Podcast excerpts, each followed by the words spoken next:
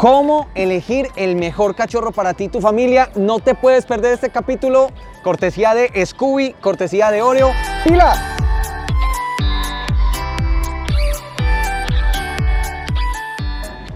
El primer consejo y más importante es entender si tú estás preparado para un perro.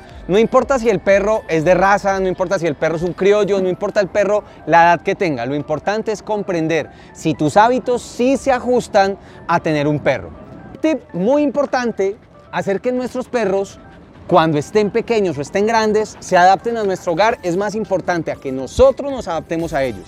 Edúcate, Mira qué hace que tu perro sea un perro feliz, mira qué hace que tu perro sea un perro colaborativo. Si quieres una raza nórdica, si quieres un pastor, si quieres un gran danés, si quieres un criollo, primero entiende cómo piensa, cómo aprende el perro para poder generar un match y de qué manera el perro se vuelva parte de tu familia y que no se vuelva un dolor de cabeza para ti y tu estilo de vida. Otro consejo que no puede faltar es Primero, investiga si los integrantes de tu familia están dispuestos a ayudarte en la educación.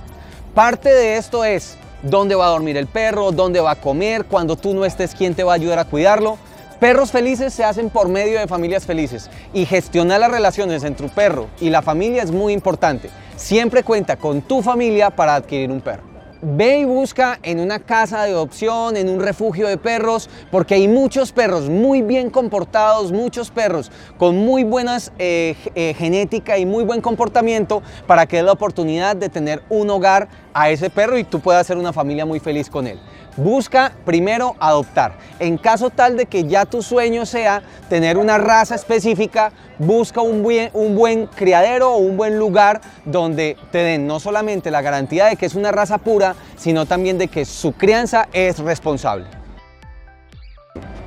Hey, y último super tip, todos los perros aprenden, no importa la raza que tengas. Lo importante de los perros no es solamente que hagan truco, lo importante es que sean perros para disfrutar en familia y que el perro se integre a una sociedad.